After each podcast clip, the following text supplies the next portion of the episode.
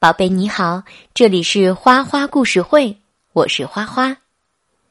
有不少喜欢听花花讲故事的小朋友正在学习音乐，有的在学钢琴，有的在学小提琴，还有的在学单簧管。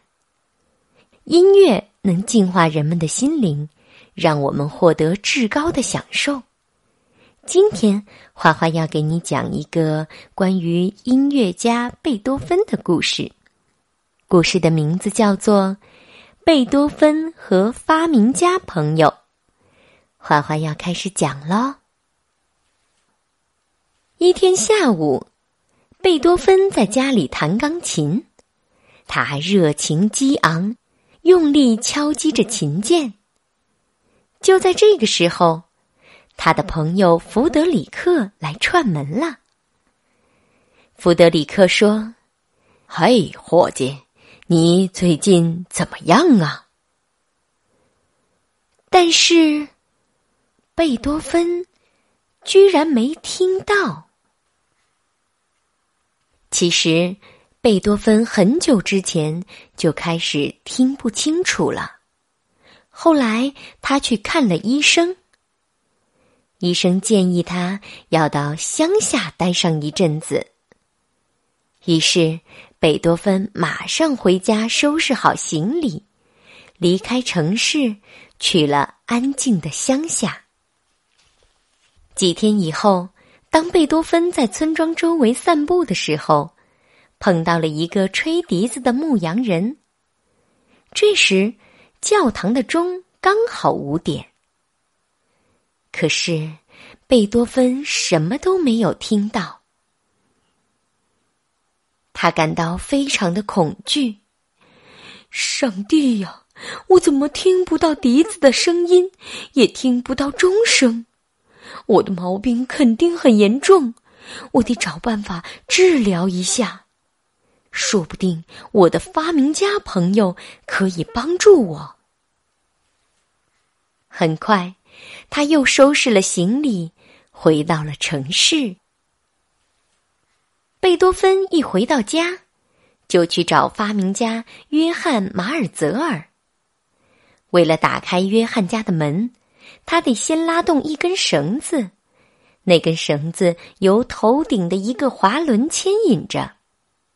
一拉绳子，滑轮转动起来，上面的重物便会掉下来。然后经过一个很长的管子，最后撞击到可以打开门的那根绳子。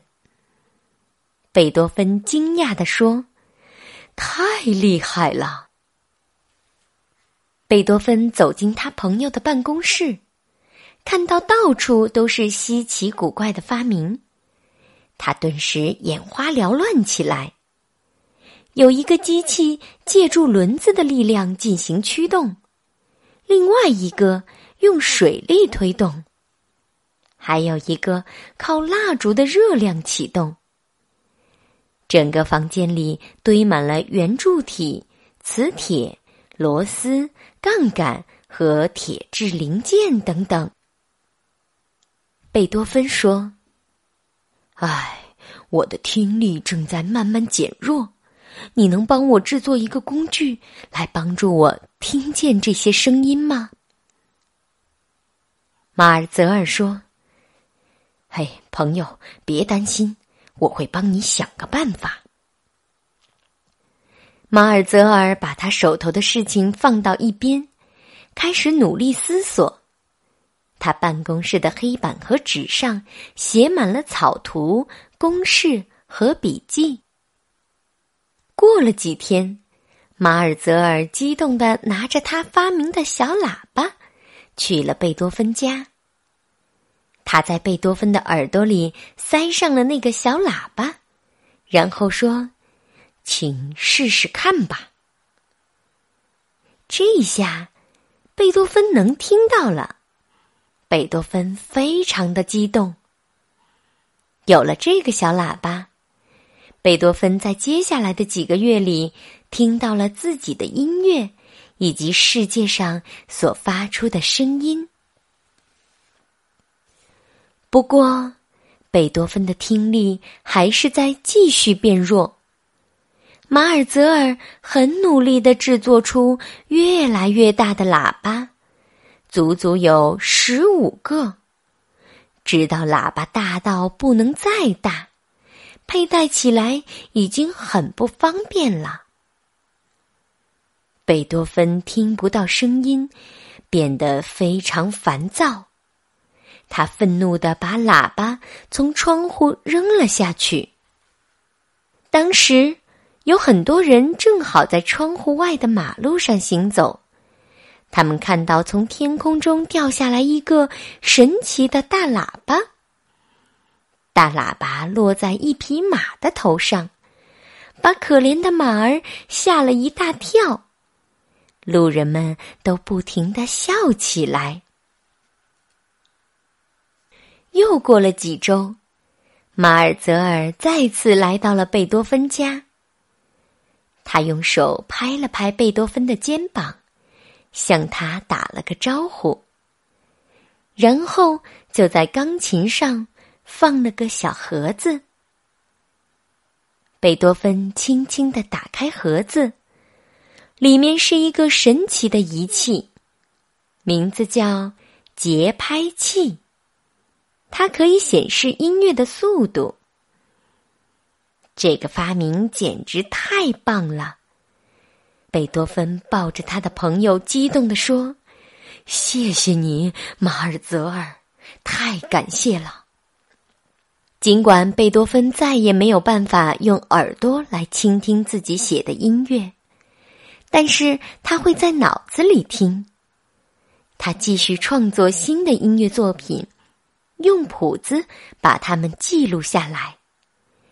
他也会在笔记上标明各种细节要求，帮助音乐家们像他希望的那样去演奏。